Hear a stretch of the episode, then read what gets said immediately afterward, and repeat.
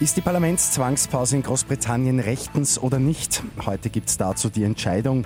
Und die Zahl der Todesopfer durch Hurricane Dorian ist weiter gestiegen. Immer zehn Minuten früher informiert. 88.6 Die Nachrichten. Im Studio Christian Fritz. In Großbritannien geht es heute um die Zwangspause im Parlament. Premier Boris Johnson hatte diese im Brexit-Streit ja ausgerufen. Heute wird geprüft, ob das Aussetzen rechtmäßig ist oder nicht.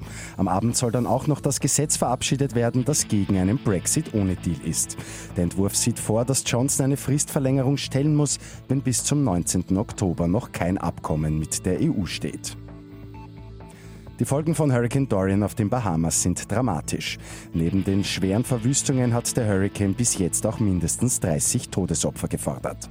Die Zahl wird aber wohl noch deutlich ansteigen.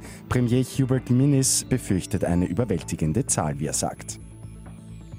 Für die österreichische Fußballnationalmannschaft geht es heute in der EM-Quali gegen Lettland. In Salzburg ist gegen den punktelosen Tabellenletzten ein Sieg quasi Pflicht. Dann würde sich die ÖFB-Auswahl in der Gruppe auch auf den zweiten Platz vorschieben.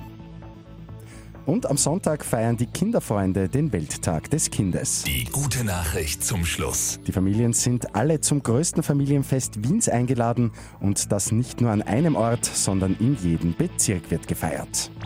Mit 886 immer 10 Minuten früher informiert. Weitere Infos jetzt auf Radio 886 AT.